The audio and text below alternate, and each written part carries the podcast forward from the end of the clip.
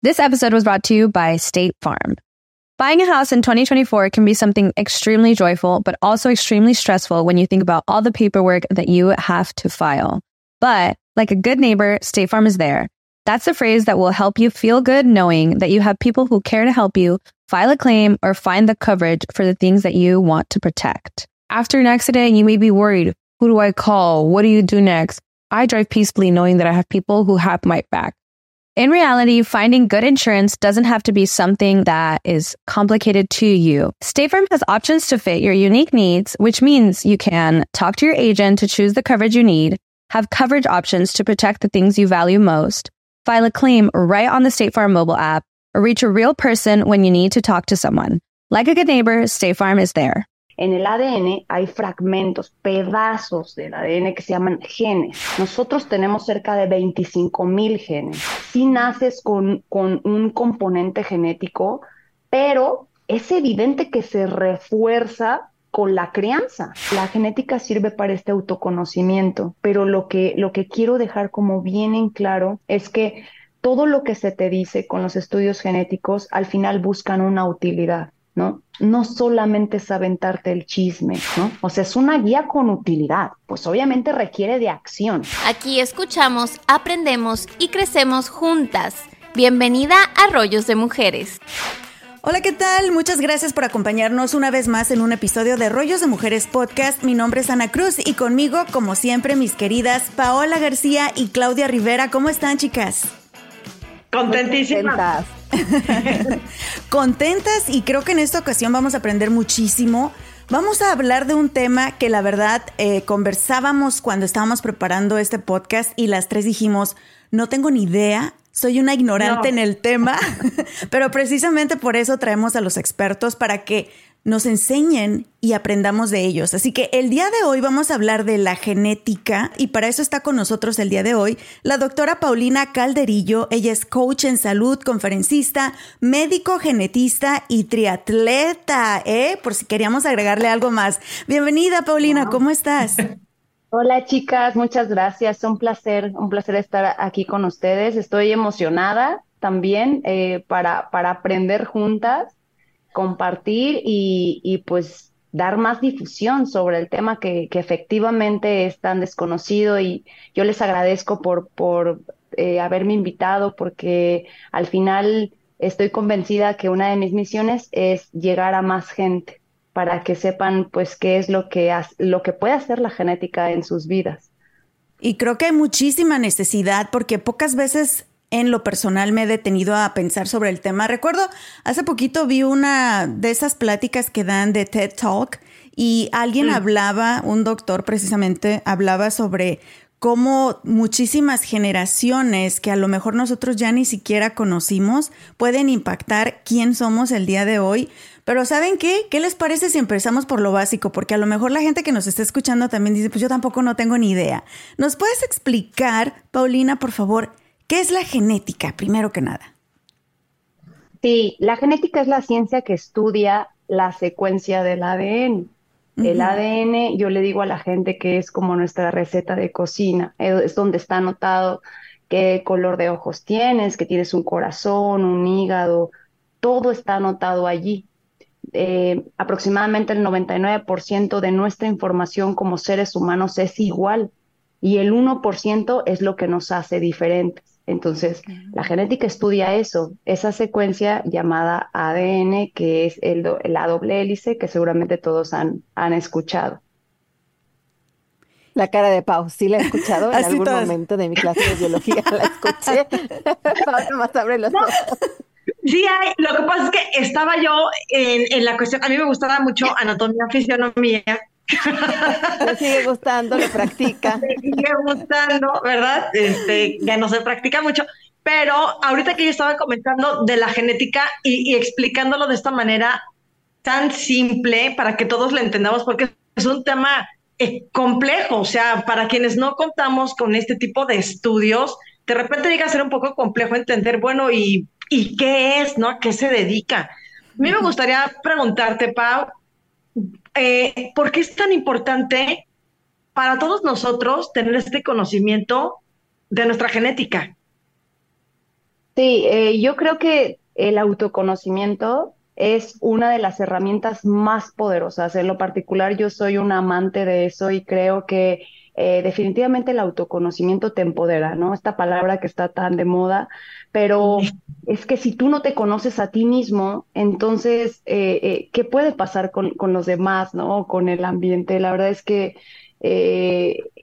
partiendo de que todos tenemos ADN, ¿no? Imagínate que pudieras obtener una guía personalizada de lo que está escrito en tu receta, ¿no? O sea, eso es lo que te diferencia de, de Clau, de Ana y de mí, ¿no? Y entonces actualmente, o sea, como aterrizándolo a todo la parte de, la salud, de la medicina, de, todas estas em, cuestiones que, en las que se puede utilizar, ¿no? Entonces, imagínate que, puedas tener esos pasos que te pueden hacer diferente a ti, porque actualmente la medicina, la nutrición, las recomendaciones en salud pues son generalizadas. O sea, a todos nos dan lo mismo, ¿no? O sea, por ejemplo, pongamos un ejemplo, todas las mujeres se tienen que hacer mastografía a partir de los 40 años de edad, ¿no? Eh, una vez al año.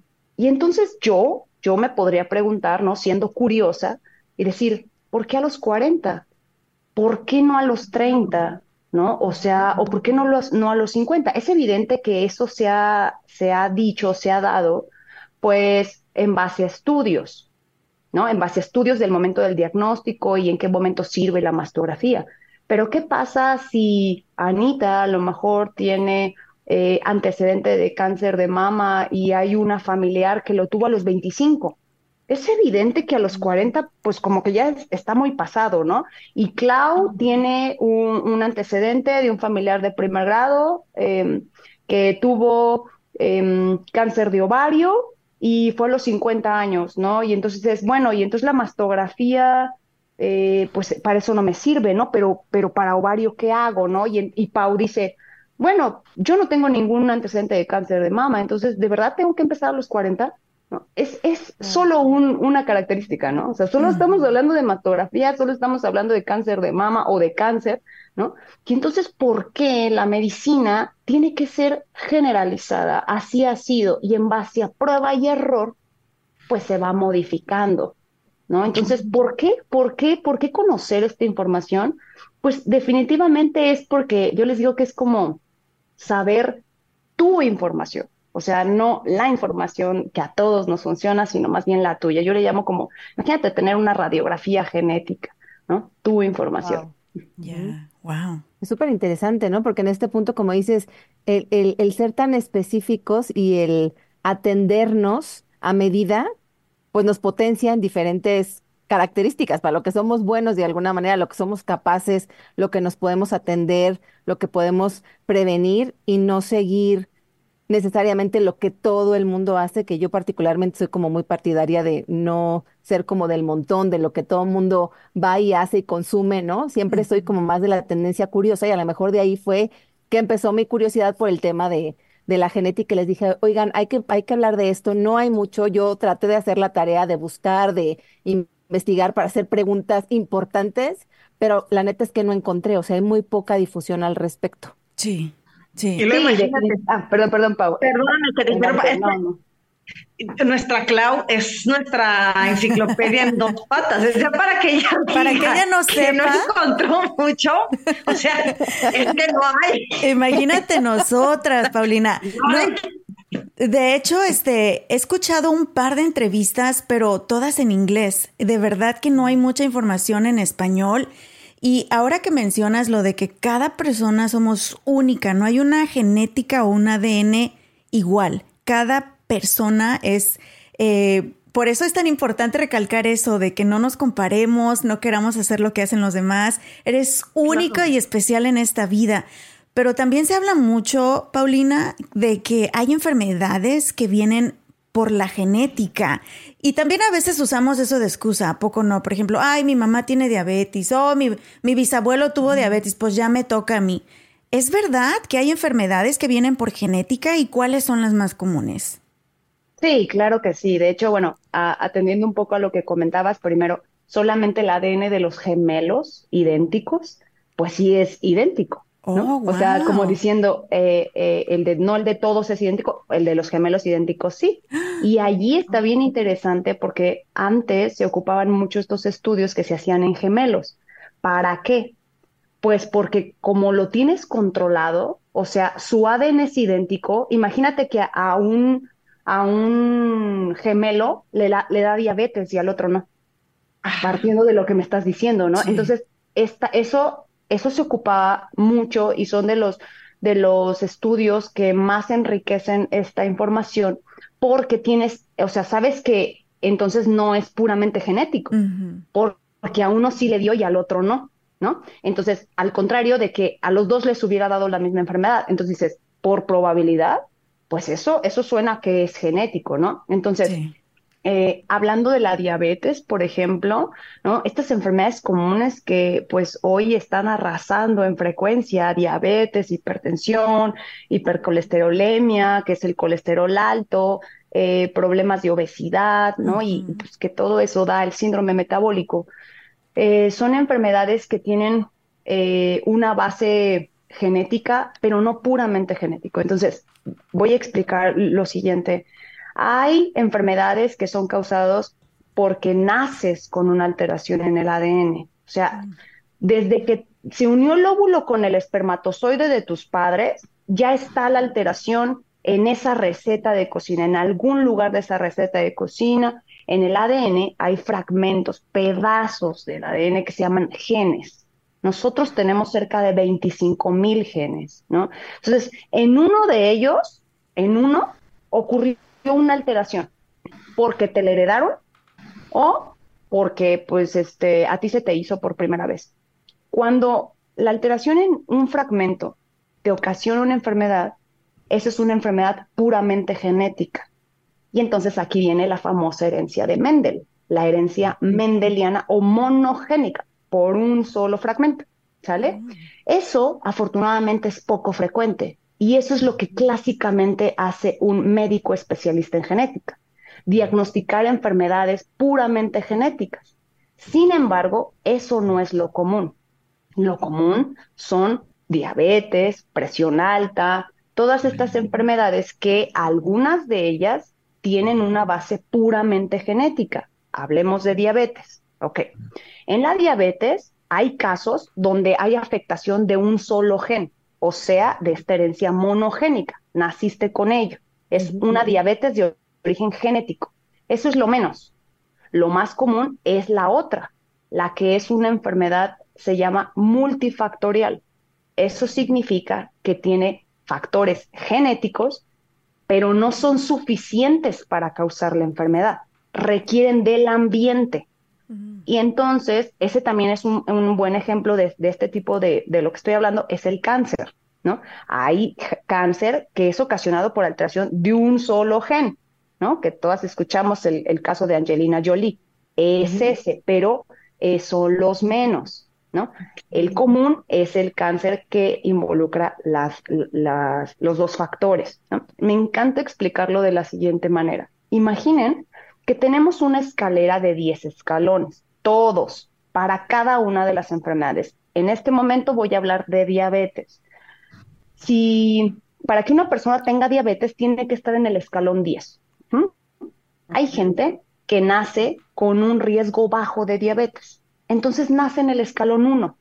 Uh -huh. uh -huh, sí. Pero, pues así, así arrancó. Hay gente que tiene antecedentes familiares, que por raza tiene más riesgo, como los hispanos tenemos más riesgo, y naces en el escalón 6. ¿no? no, pues imagínate.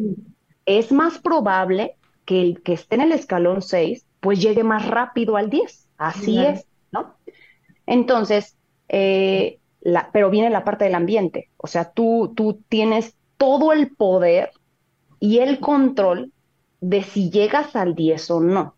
Entonces, está el que está en el escalón 1 y no come bien, no hace ejercicio, no cuida su sueño, eh, toma, eh, eh, toma alcohol, toma drogas, consume tabaco, ¿no? Y entonces eh, empieza a subir, sí. sube, sube, y entonces a lo mejor se queda en el escalón 8, ¿no? Y a lo mejor es este ejemplo de persona que tú dices, híjole, o fulanito, o sea, no puede ser posible. Tiene, un tiene pésimos hábitos saludables y no tiene nada, ¿no?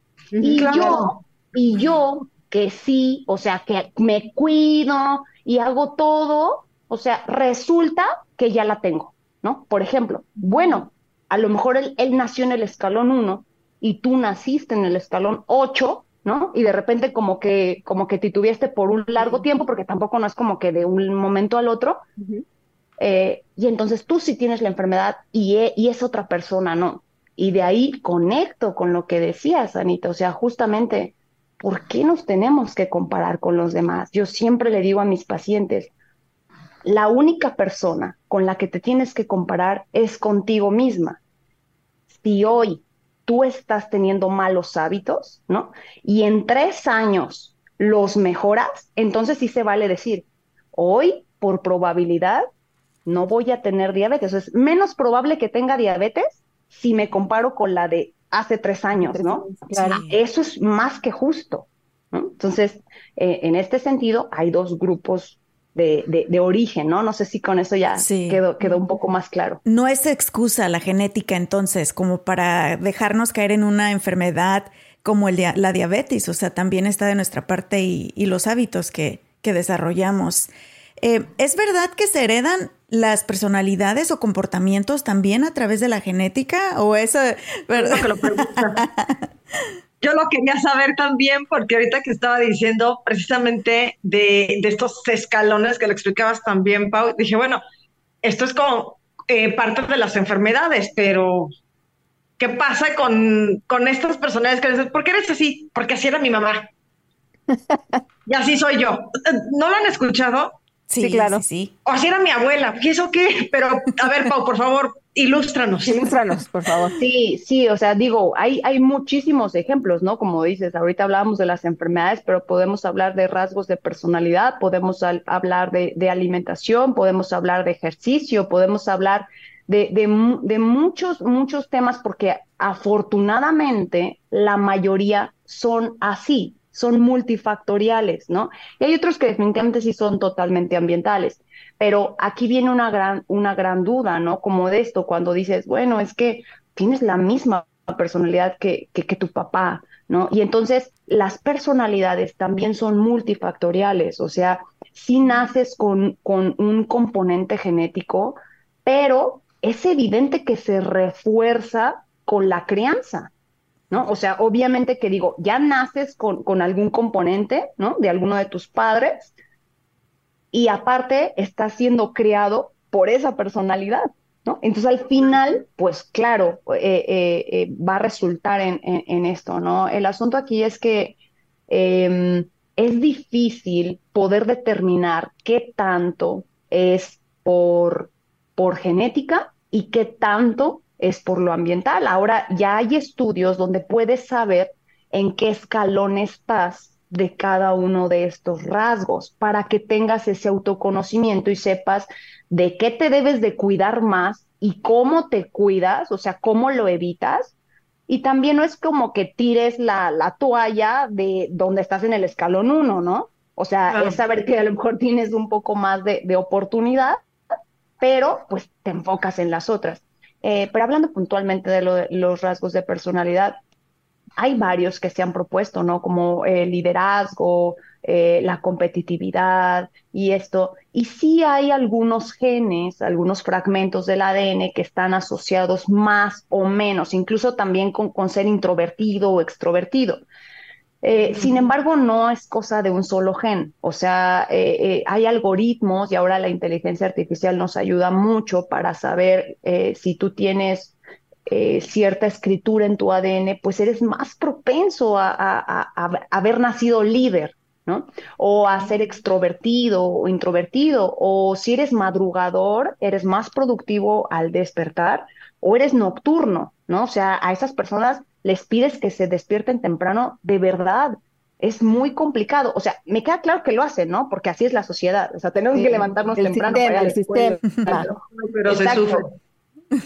Uno se adapta, ¿no? O sea, pero, pero esta información definitivamente nos da una, una gran luz. Y, siempre me preguntan, bueno, entonces en este sentido, eh, ¿el líder nace o se hace? Se hace. ¿No? O sea, la, la, pregunta del pregunta. Sí, y definitivamente sí puedo decir que hay gente que nace más predispuesta a ser líder. O sea, definitivo, definitivo. Si trae una base genética que le, le que llegará más fácil sin embargo, se requiere de un trabajo personal, ¿no? O sea, eh, para poder llegar a hacerlo. Y, esto un entorno, también ¿no, Pau? Lo que decías tú, un entorno, un contexto, pero la crianza, pero el sistema, quizá también ir en un tipo de sistema educativo que en otro, o sea, son muchos factores que también potencian ese liderazgo o, o, se desarrolla, pero no a tanto nivel, ¿no? Así es, sí, depende totalmente de tu ambiente. ¿no? No, incluso pues no solo de ti, porque pues cuando somos niños dependemos de nuestros padres, de esta enseñanza, de todo, pero, pero yo, yo siempre les digo a, los pacientes, no, pues porque podemos hablar de liderazgo o podemos hablar de riesgo de alguna enfermedad o de lo que hablemos, ¿no? Eh, al final nace un bebé y antes no podíamos saber absolutamente nada. Esta frase de los bebés no vienen con una guía. ¿no? Ah, o sea, no, no, no podíamos saber y entonces yo les decía a muchos de mis pacientes, bueno, no sabemos eh, si va a ser un niño de dieces o va a ser un niño de siete, ¿no? Si va a ser líder o no va a ser líder. No sabemos de nadie, ¿no? Pero ahora eh, te podría decir que te puedes dar una idea. Hay, hay muchas cláusulas éticas de en qué momento hacer estos estudios, ¿no? Pero solo lo pongo como en un ejemplo.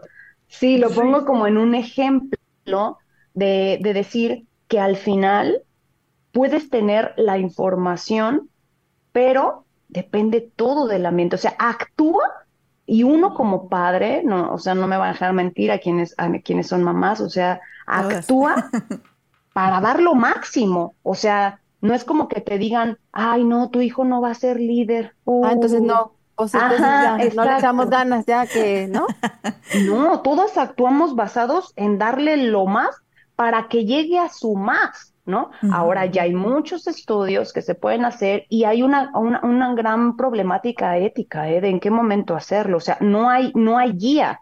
No hay guía porque la ciencia va más rápido que la legislación, sí. ¿no? Entonces, más o menos se ha dicho que estos estudios se puedan hacer después de los tres, cuatro años de edad, cuando ya empiezan a hacer, cuando ya empiezan a hacer ejercicio y estas cosas. Y yo, o sea, por ejemplo, que tengo eh, pues ya años haciendo estudios puramente genéticos, o sea, en estos hay muchos que no se pueden hacer en menores de edad justamente, o sea, porque, porque ellos no están eligiendo saber. Claro. Claro. Ahora, Entonces es un dilema muy fuerte. Muy importante. Y hay mucha controversia en esto de la alteración de la genética y he escuchado, y por favor ayúdanos, como dijimos, estamos bien ignorantes, nada más lo que hemos visto en el Instagram y en el Google. Pero, por ejemplo, algunos artistas inclusive contratan expertos y hacen alteraciones genéticas para que si sus hijos salgan de ojos color verde, ojos color azul, que tez más clara, tez más oscura, ¿es verdad que pueden hacer esto? ¿Y, qué está sucediendo con la ciencia y la medicina? Que el ser humano ha, pues ahora sí que metido mano a querer alterar esto que antes ni sabíamos que, que se podía. Sí, fíjate que en este momento pues no es legal. O sea, digo, yo no, no, no, no sé en sentido de, esto, de esta información particular que, que, has escuchado, pero justamente hace dos semanas fui al Congreso Nacional de Genética y me impresionó efectivamente lo que, lo que se está haciendo. Eh, porque pues bueno, allí llega la información como última, ¿no? O sea, sobre, sobre, el área, de lo que sí está legislado y de lo que sí eh, se hace por, por, por, ética, ¿no? Y entonces hablaban de que si ahora eh, hay un poco de duda de si nosotras nos podríamos hacer un estudio para saber el componente genético de la diabetes, por ejemplo, ¿no? Que eso pues, ya muchísima gente se lo ha hecho y ya lo puede hacer hoy, ajá, exacto bueno, pues ahora es que en estudios de fecundación, o sea, según el óvulo y el espermatozoide en el laboratorio, les puedes hacer esos estudios a esos potenciales bebés de riesgo de cáncer, de riesgo de diabetes, de, riesgo de enfermedades comunes, ¿no? Y entonces los genetistas, claro que nos fuimos para atrás, porque aunque hoy ya se puede hacer, y ustedes seguramente han visto mucho de, esta publicidad. Eh, eh, una buena pregunta aquí como entre paréntesis es, ¿por qué no hay más médicos genetistas metidos en esto, no? Y es por eso que yo estoy aquí, y es excelente que en este momento lo, lo mencione, porque los médicos especialistas en genética eh, hemos estado metidos en una cajita de que solamente podemos servir para lo puramente genético, pero en realidad, pues es que nosotros podríamos eh, eh, comprender, explicar todo lo que tiene, o, casi todo lo que tiene que ver con el ADN. Y entonces em, yo lo siento como un compromiso. Si hay gente que lo está haciendo y que no conoce del ADN eh, pues tan profundo probablemente, es un compromiso para nosotros meternos en, esta información, ¿no? Y en ese sentido, alguien le preguntó al expositor que venía de España y le dijo, oye, pero, pero se dan cuenta de, lo que está pasando, eh, eh, porque imagínate que esto se pudiera hacer para saber el color de ojos, el color de cabello, el color de la piel, ¿no? Su respuesta fue, eh, definitivamente en manos equivocadas, esto puede ser muy peligroso, ¿no? O sea, muy peligroso. Y dijo, y la verdad es que no se hace, no se hace, pero fácilmente se puede hacer. Se puede hacer, claro. O sea, ya podemos saber el color de ojos que tendrá, el color de la piel que tendrá, ya hablar de modificación y edición. No, bueno, ya. Es otro tema. O sea, actualmente ya se hacen un montón de cosas de, de edición genética y estas cosas, pero reguladas, no, así como para elegir el color, pero ya lo podrías saber. O sea, imagínate, tienes cuatro cigotos que son los potenciales bebés, la unión del óvulo con el espermatozoide, que tienes cuatro eh, potenciales hijos y les hacen los estudios y entonces tú eliges, ¿no? Y entonces meten todo lo del color. Ah, pues este, ¿no? Ay, vamos a implantarlo, ¿no? Entonces él dijo, sí se puede hacer, pero no se hace. No es ético. Hoy. Ahorita sí. Sí. Híjole, es súper preocupante, ¿no? Porque entonces, ¿a qué nos dirigimos, no? A regresarnos a la Segunda Guerra Mundial. Es lo que pensé. Sí. El superhombre, ¿no? Sí. Aunque creo que siempre hay un equilibrio. O sea, de hecho, eh, la tendencia es al equilibrio, ¿no?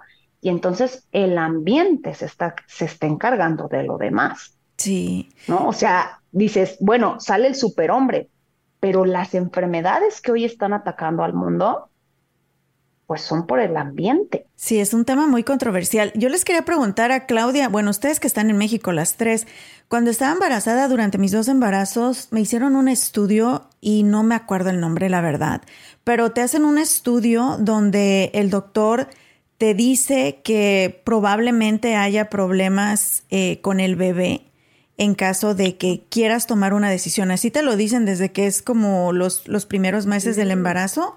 Y dicen que es un examen de genética. Y yo recuerdo que en los dos embarazos me lo hicieron y no, perdón, me ofrecieron hacérmelo y yo me negué. Y te ofrecen hacerlo para ver dentro de la genética y no sé qué tanto si hay probabilidades de que el bebé venga con o síndrome de Down o autismo o una de esas enfermedades y te dan la opción aquí en Estados Unidos. No sé si en México hacen ese tipo de exámenes.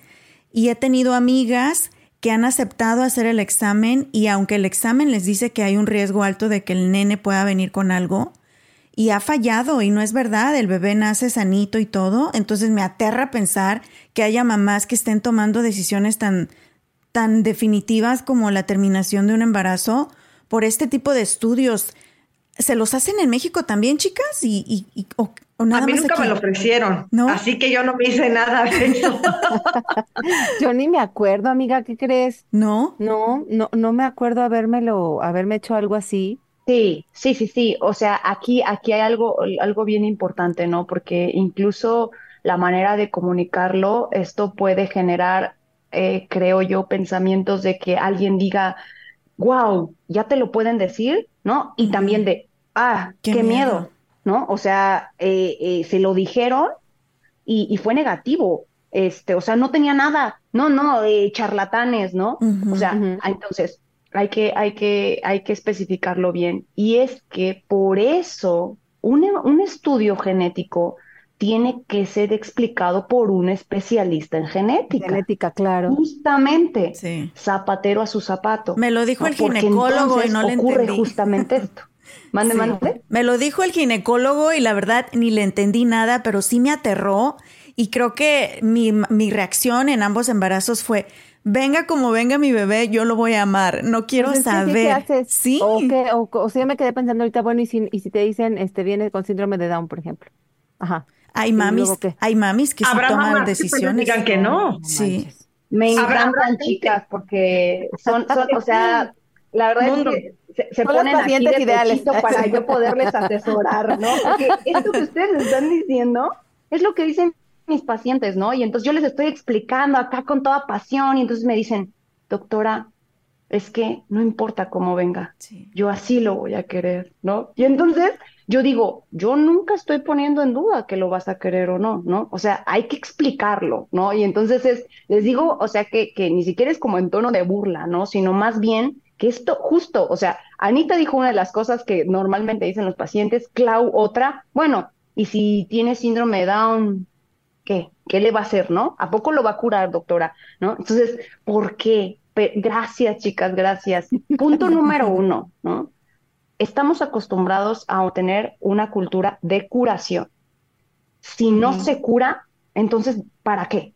No sirve, ¿no? Esa es, esa es la primera basada en el comentario que hizo Clau, que te digo, Clau, todos, todos reaccionan así, ¿no? Incluso yo misma, siendo médico general, o sea, antes de ser especialista, yo también reaccionaba así. ¿Y qué hago aquí?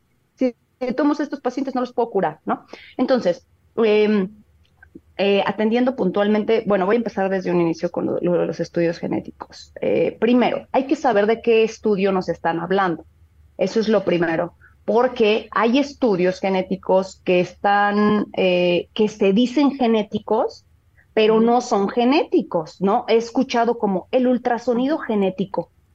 Entonces yo digo, ¿por qué utilizan esa palabra? ¿No? Ah, pues porque están hablando de un ultrasonido que ve marcadores asociados a síndrome de Down, ¿no? Pero no, no es Ah, genético. Pero no quiere ¿no? decir, ah, mira. dices, bueno, a mí me dicen ultrasonido genético y yo pienso que te van a hacer así, te van a ver el ADN, ¿no? O sea, eso es lo que haría, ¿no? Claro. de que no existe, por lo tanto, pues digo, ¿de qué se trata? Entonces, hay, el más común que ofrecen es eh, la medición de dos proteínas en sangre de mamá. Ese estudio no es genético, mide proteínas en sangre de mamá, que dependiendo lo que, lo que resulte, pues entonces te arroja un riesgo. ¿Cómo se hace esto en el embarazo? Primero, te embarazas a cierta edad. Ese es tu riesgo inicial por la edad de mamá. Después te hacen un ultrasonido entre la semana 11 y 13, que es este famoso ultrasonido genético, ¿no? Y entonces, en base a lo que ven, te dicen, bueno, tú partiste en un riesgo rojo, lo ocupamos como un sistema de semaforización, ¿no? Entonces es un riesgo rojo alto porque tienes 40 años de edad y es un riesgo alto. Ok, después te hacen el ultrasonido. ¿Qué crees? que no encontramos ningún marcador eh, ultrasonográfico, entonces ese riesgo rojo se pasó a amarillo. Pero si quieres todavía personalizar más el riesgo, hagamos el estudio del dúo marcador, que es un estudio en proteínas que te arroja una cifra y recalcula el riesgo, ¿no? Y entonces de amarillo te pasaste a verde. Listo, puedes continuar con tu embarazo normal, es poco probable, ¿no? O también puede ser que te vaya llevando a más rojo, ¿no? Entonces, eh, ese es uno. Eh, y, vas, y vas como clasificando a las pacientes para saber el actuar. El otro es eh, el ADN fetal libre de células maternas. Este estudio es un estudio que se hace en sangre de mamá y va a estudiar el ADN que está en la sangre de, de, de mamá, pero del bebé. El, el ADN del bebé que está circulando en la sangre de mamá. Ah, claro. Ah. Porque esto está súper romántico. Nosotras, que somos mamás, tenemos ADN de nuestros niños en, en, en nosotras toda la vida. ¿En el serio? más- Sí. A ver, el- vuelve Ah, a decir, Paulina, por favor, qué cosa tan hermosa. A ver. sí. Sí, nosotras cuando nos embarazamos de nuestros hijos, pues tenemos ADN en nues- circulando en nuestra sangre y eso perdura, perdura dura y, y, probablemente de ahí también viene esta conexión, ¿no? O sea, aparte de que tenemos una conexión a muchos niveles, el ADN de nuestro bebé, células de nuestro bebé estarán circulando por toda la vida en nuestra sangre, pero el momento en el que más cantidad hay es evidente que es durante el embarazo. Claro. Después de la semana 10, el pico aumenta y es cuando se puede hacer este estudio y entonces sirve para eh, los que está, lo, que, lo que está ya eh, bien verificado es para síndrome de Down, para síndrome de Pato y para síndrome de Edwards, que son trisomías. Esto significa que hay información de más en el ADN. Ajá. Entonces, el estudio cuantifica. Lo normal es que tengamos dos cromosomas 21 dos cromosomas 13 y dos cromosomas 18. ¿Qué es un cromosoma? Es el ADN compactado, ¿no? Es, es, son como unos este, bastoncitos. Los seres humanos tenemos 46 normalmente y los tenemos en pares. Entonces, lo normal es tener dos del 21, ¿no? Pero si hay un niño con síndrome de Down, va a tener tres mm. cromosomas 21. Entonces, el estudio cuantifica cuántas copias de estos cromosomas hay. Ojo, no hay ningún estudio para autismo. Ninguno que te pueda predecir si el hijo tiene o no tiene autismo. No, tienen que ser enfermedades puramente genéticas o por fecundación in vitro, como les decía, de los riesgos de, diabetes, pero estos otros de los que estamos hablando son para enfermedades puramente genéticas, ¿no? Y entonces ese estudio te asegura de que tu bebé tiene o no tiene síndrome de Down con un porcentaje por arriba del 99.9%. ¿no? Ah, entonces, eh, eh, en base a eso tomas decisiones, ¿no? Ojo, este estudio es tamizaje. La indicación es, sale positivo, entonces tienes que hacer un estudio confirmatorio, que es picar pancita de mamá para sacar líquido amniótico, sus caras. Sí, no. ese, fue el que me ofrecieron. no, qué bueno que no supimos todo esto. sí. no, qué bueno saberlo. Más bien yo creo que no, al contrario, qué bueno saberlo porque yo creo que en la medida que conocemos y aprendemos podemos tomar decisiones informadas. Ahorita explicado por una experta, por, por ti, por la doctora Paulina, pero a mí me lo dicen una en otro idioma, un ginecólogo, y deja tú. Todo lo que escucho de otras mamás que han pasado por eso, o sea, estábamos en 0.1% de verdad de todo lo que tú estás diciendo. Y, era precisamente ese examen que ahorita dijiste, que te pican por el ombligo y te, y te sacan líquido del estómago. Y, y, o sea, ¿cuánta desinformación hay allá afuera? Pero lo que estás tratando de decirnos es que sí existen este tipo de estudios, pero que tienen que realizar los expertos. Tenemos que conocer la información a fondo y que sí arrojan datos eh, con altos, eh, ahora sí que porcentajes. Con alto nivel de, sí, de, confiabilidad. Sí, de confiabilidad. Exacto, de confiabilidad. O sea, lo que ha logrado la genética. Qué estudio, depende qué paciente seas. O sea, estudios genéticos son un traje hecho a la medida. ¿no? O sea, pues entonces, eh, si hablamos de otros estudios, ¿no? Es como, pues cada que te pegues en la rodilla, hazte una radiografía de todo, hazte una resonancia magnética del todo el cuerpo. Y entonces uno diría, ¿Mm? ¿no? O sea, como, ¿por qué? No, bueno, es lo mismo, es exactamente lo mismo. Claro. Wow. Bueno, yo creo que de este tema hay muchísimas cosas. En estos precisos momentos me siento culpable por haberme saltado a las clases de, biología, como dice Paola, porque estamos aprendiendo tanto. Ahora enfoquémonos eh, eh, precisamente en lo que es la productividad. Cuando Claudia me dijo, ¿sabías tú que la genética tiene que ver con la productividad, qué tan productivo eres. Yo dije, nada, nada que ver, o sea, ¿cómo?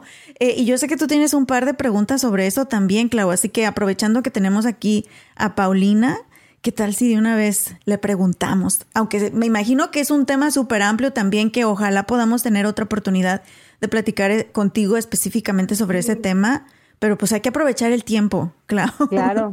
No, y sobre todo porque, porque iniciando el año, todo el mundo tenemos eh, resoluciones, tenemos metas, queremos lograr, ¿no? Y entonces estamos como dispuestos a estar en la meta y a decir, vamos a arrancar este 2024 con toda la energía para cumplir todas las metas, siendo súper productivos, pero entonces por eso era la importancia de tenerte, Pau, para decir que, de qué manera poder aumentar esa productividad con base ya en nuestra carga genética, con base en tu experiencia y que sé que se ha hablado mucho sobre este tema eh, tan, tan, tan solicitado, ahora tan, tan de Tan moda. en boga, ¿no? Tan Sí. en boga. Sí, eh, sí, gracias, gracias, Clau. Fíjense que, que hay, hay, escuché hace poco que una, una frase que decía que la nueva productividad es la felicidad. La dice eh, Vishen Makiali, de, mm, que es el CEO de Mind Valley, este, sobre todo lo de meditación y todo esto, ¿no? Y entonces yo dije, yo de verdad en mi corazón creo que la nueva productividad es la salud. Porque definitivamente si no tienes salud, no puedes, no puedes hacerlo. O sea, eh, entiendo esta parte de la felicidad, también, también la comparto, pero, pero definitivamente un pilar para que puedas alcanzar eh, felicidad, éxito, ¿no? O sea, o lo que sea que quieras lograr en la vida, es la salud, ¿no? Y entonces, em, es allí donde me hace clic esta parte de la productividad, ¿no? Y entonces actualmente hay estudios genéticos que te pueden ayudar a llegar más rápido a lo que a ti te conviene, ¿no? A- a tu meta o a tu mayor rendimiento. Es evidente que un estudio genético no es magia, no, no, no, no es magia, es, es como darte esa guía de la que hablábamos, una guía que te puede hacer eh, para que te pueda decir qué es lo que te conviene a ti. Y me encanta explicarlo de una manera, ¿no? O sea, quiero que se imaginen que en el buzón de su casa, esos buzones viejitos de antes, ¿no? Vas, sacas y hay una carta que dice su nombre, para Anita, para Clau, para Pau, ¿no? Y entonces lo abres y dices, ¿sabías que eh, por nada del mundo deberías de hacerte vegetariana? Porque tú, por tu metabolismo, requieres eh, proteínas de origen animal. Ni se te ocurra comer nueces, almendras como colación, porque no metabolizas bien las grasas. Y quiero decirte que aunque te encantaría ser fisicoculturista, te va a costar muchísimo trabajo. Lo tuyo es la resistencia, lo cardiovascular. Y como tienes una capacidad pulmonar mm, con mayor predisposición de tenerla que otra persona, te conviene ser nada- nadadora, ¿no? Y entonces esto te va a llevar a que alcances tu mayor rendimiento y, y disminuyas los riesgos que tienes altos. Sí, sí tienes un riesgo alto de tener aterosclerosis o, o- o mayor riesgo de infartos o de tener una enfermedad renal. Eh, metabolizas mucho más rápido la vitamina A. Entonces tú debes de tomar, mm, o sea, tienes que tener un consumo más alto de vitamina A en, alimentos y suplementarte con dos tabletas, no una como el resto.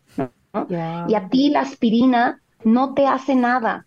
Cuando te quieran anticoagular, no tomes aspirina, ¿no? Toma otro medicamento. Y entonces, esto es solo un ejemplo, ¿no? Sí. De, de- de toda la información que puedes obtener y que al final, ¿en qué va a impactar? En lo que a ti te funciona, en lo que a ti te va a llevar al alto rendimiento. Y entonces lo podemos ir desglosando, ¿no? O sea, imaginen que esta hoja que te dan, este manual, esta guía, la desglosas primero pues en alimentación y entonces lo que te dice es cómo metabolizas los macronutrientes, las proteínas, los carbohidratos, las grasas y cómo debería de ser distribuida tu dieta.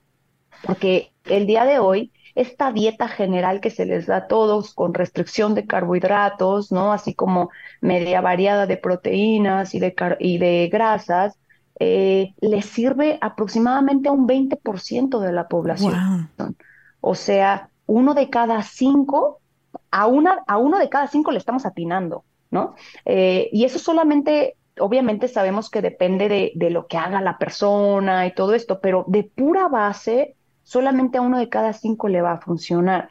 Y de ahí le vas moviendo, sí, sí, o sea, está, está tremendo, ¿no? O por ejemplo, la gente que, o sea, que todos como culturalmente, que a lo mejor te desayunas diario un huevito, ¿no? Pero ¿qué crees que metabolizas muy mal las grasas y aparte tienes un riesgo alto de colesterol elevado, ¿no? Para O ti no es estás el huevito, traste, ¿no? Claro. no bajas Sí. de peso, ¿no? O sea, pero pues estoy comiendo huevito, ¿no? O sea, este, ¿Qué más? No, como pan y tortilla, ¿no? O sea, Exacto, o sea, los carbohidratos siempre es nuestro foco, pero, Sí. pero ¿por qué si no hago esto, no hago lo otro? Eh, vi hace poco un paciente que me dijo, eh, Me dijo, es que yo he tenido tres infartos, ¿no? Eh, un chavo de 40 años. ¿no? y entonces cambié mi vida, ¿no? Y estoy en una dieta, pero ya no como casi nada, ¿no? O sea, y me siento cansado. Cansado, sin energía, por su no bueno. Efectivamente, ¿no? ¿Y qué crees? Que sus niveles de colesterol están subiendo. Entonces, imagínate su frustración, ¿no? O sea, en no entiende qué estoy haciendo mal por todo.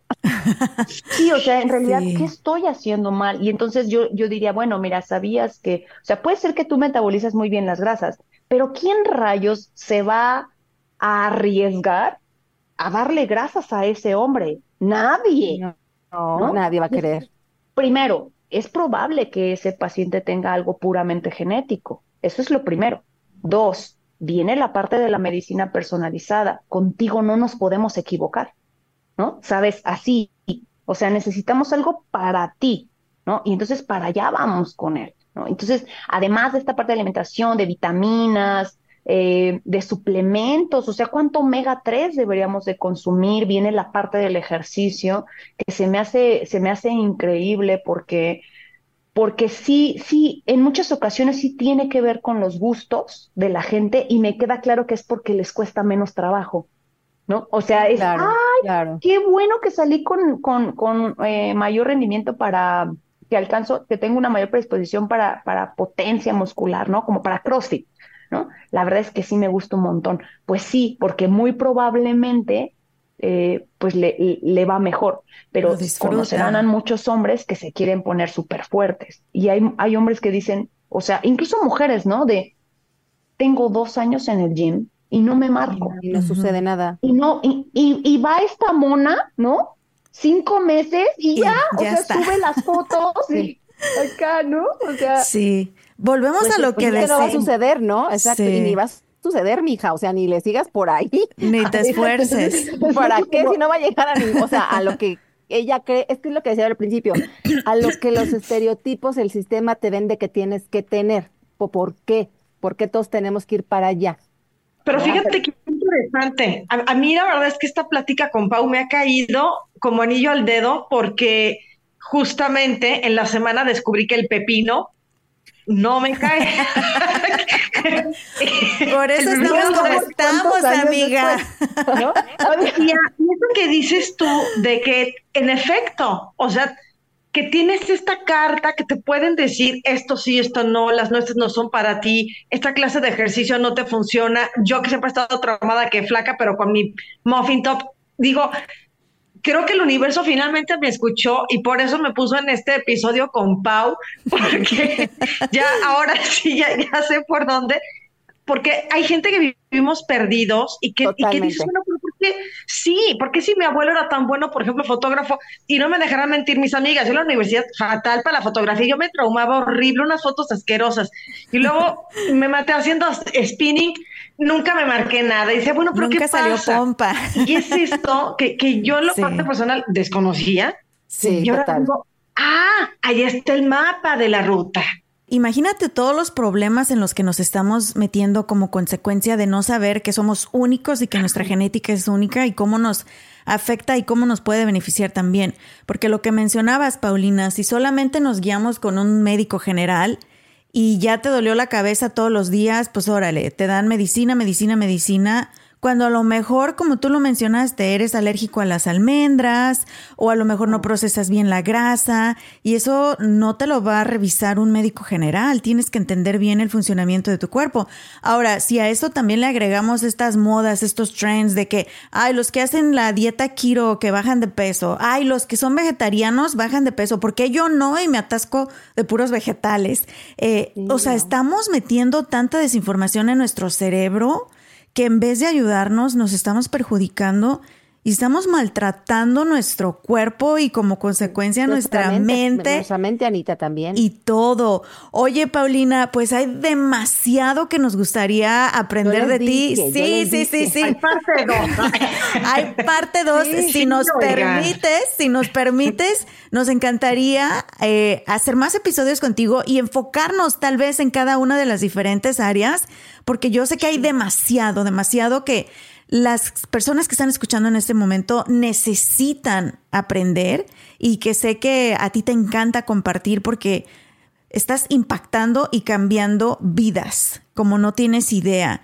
Así que bueno, Paulina, ¿Dónde podemos encontrar más información de ti? Eh, y ahorita, Clau, la comprometes para grabar otro episodio, por favor. Sí, otro, otro. Desde el principio, vea, Pau, te dije, no es que esto, o sea, para empezar no sabemos nada. Entonces, episodio número uno, dirnos de qué se trata esto. Sí. Y el dos y el tres, ya cuando me mandó la información de Genetic Care, que es la, la, la clínica ¿no? La empresa de Paulina y cómo es experta y todos los servicios que tiene, dije, no, pues de aquí. De aquí somos. Y aparte, felicidades y qué fregonería de mujer, o sea, con su empresa y lo, y lo que es más padre, eh, rompiendo eh, paradigmas y compartiendo este conocimiento de la ciencia tan importante y tan complejo para muchos y que no hay información y tú lo estás haciendo, Paulina, felicidades. ¿Dónde podemos encontrar información de la clínica? ¿Cómo obtienen tus servicios? ¿Cómo te contactan, por favor?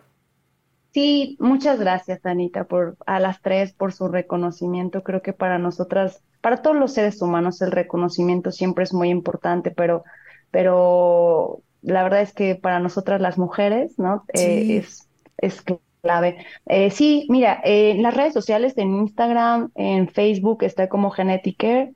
Em, y en TikTok estoy como doctora Paulina Calderillo. Ahora se está despegando como la parte de mi empresa o de mi clínica multidisciplinaria que es Genetic Care y mi marca personal. Al final lo que busco es lo mismo, ¿no? Es, es exactamente lo mismo. Y, fíjate que me gustaría remarcar dos cosas puntuales aquí. Eh, la primera es que eh, la genética sirve para este autoconocimiento pero lo que, lo que quiero dejar como bien en claro es que todo lo que se te dice con los estudios genéticos al final buscan una utilidad, ¿no? No solamente es aventarte el chisme, no solamente saber, sino más bien con todo esto que yo te voy a decir, lo que a ti te conviene hacer es esto, ¿no? O sea, es una guía con utilidad, no nada más el autoconocimiento me fascina, pero pues obviamente requiere de acción, ¿no? Y entonces yo te acompaño para que puedas lograr tus metas, que eso también me parece fabuloso. Y la otra es que eh, invitaría yo a cambiar la, la, la, cultura de la curación por la prevención y el miedo por la acción, justamente. Y, y para mí de verdad que es, es, es muy grato estar con ustedes. Definitivamente me encantará estar, estar platicando más, compartiéndoles más de lo que, de lo que a mí tanto me apasiona y, y reitero, reitero mi agradecimiento a las tres. Me encanta, me encanta. Pues muchísimas gracias, doctora Paulina Calderillo. No se preocupen si ustedes que están escuchando van manejando o están ocupados, no se preocupen. Les vamos a poner toda la información y los enlaces de su página web y de sus redes sociales en la descripción de este episodio para que no por ahí vayan manejando y ya echan a perder hasta la genética. No, no, no, no. por favor. y otra cosa que, tengo que mencionar, que de manera presencial, eh, de manera presencial estoy en Celaya, Guanajuato, en el Hospital MAC, en el segundo piso. Allí estoy, pero actualmente, gracias a las redes sociales, ahora doy consultas tanto presenciales como virtuales, porque eh, TikTok me abrió las puertas a Latinoamérica. Entonces es, es, es, es fascinante cómo todos nos unimos claro, por pues las redes. Entonces sí, con todo gusto. Agárrate. estoy, estoy para servir. Agárrate, Paulina, porque estoy segura que mucha gente de aquí del área de Dallas Fort Worth vamos a querer conocer sobre nuestra genética, como tú lo dijiste, no solamente para saber, pero para ver qué pasos podemos tomar para mejorar nuestra salud, que es el elemento principal que tú recomiendas que debemos de cuidar para alcanzar una eh, felicidad plena pero también pues para prevenir cualquier tipo de, enfermedades y pues, para ser mejores personas, ¿verdad? Así que muchísimas gracias, les agradezco chicas que nos hayan acompañado, pero lo más importante también es que nos sigan en las redes sociales, ¿verdad Paola? Sí. Por favor, si les encantó este episodio tanto como a nosotras, denle suscribir, pongan sus comentarios, nos encanta leerlos y claro que estaremos con la doctora Pau en una segunda parte. ¿Cómo no? Oigan, y también estamos en, y ahora ya Pau ya también va a saber dónde seguirnos y dónde verse, en Instagram, en Facebook, en TikTok estamos como arroba rollos de mujeres para que vayan y consulten los contenidos. Ahí buscan el contacto de Pau, que como decías también, Anita, es importante que pueda dar las consultas en español para toda la, la, comunidad latina, que eso es clave, porque ya temas, ya sí en español es, es un tema que, que, toca entender bien, no, no me lo imagino en otro idioma, ¿no? Entonces, eso es un un valor agregado de Pau. Exacto. Pues muchísimas gracias. Eh, tenemos una cita el próximo martes. Mi nombre es Ana Cruz. Con nosotros Paola García, Claudia Rivera y la doctora Paulina Calderillo. Tenemos una cita el próximo martes. Hasta la próxima. Mis amores, ahora que he estado pasando más tiempo en casa y cocinando para mi familia, me he dado cuenta del gran impacto positivo que tiene para su salud física y mental el comer rico y saludable. Y amo ir al Río Grande Latin Market a comprar mis frutas y verduras frescas. También tienen los mejores cortes y calidad en carnes y mariscos y encuentro todo lo que necesito para mis recetas tradicionales favoritas. Imagínense, desde pasote hasta huitlacoche. Ahí lo encuentran. Y lo mejor de todo es que tienen especiales cada semana, porque sé lo importante que es ahorrar dinero, especialmente en estos momentos, ¿verdad? Visita tu tienda al Río Grande Latin Market más cercana en el área de Dallas Fort Worth y también visita su página web elriogrande.net para inspirarte con sus recetas.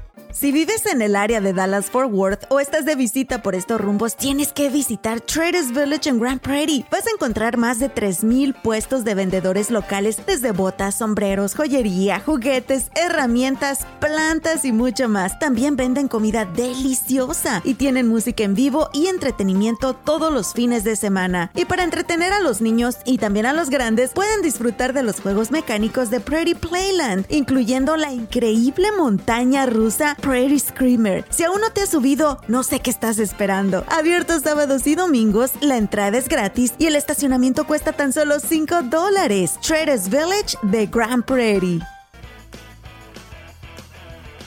Hey guys, it is Ryan. I'm not sure if you know this about me, but I'm a bit of a fun fanatic when I can. I like to work, but I like fun too. It's a thing. And now the truth is out there. I can tell you about my favorite place to have fun Chumba Casino. They have hundreds of social casino style games to choose from, with new games released each week. You can play for free anytime, anywhere and each day brings a new chance to collect daily bonuses. So join me in the fun. Sign up now at ChumbaCasino.com. No purchase necessary. BGW. Void were prohibited by law. See terms and conditions. 18 plus.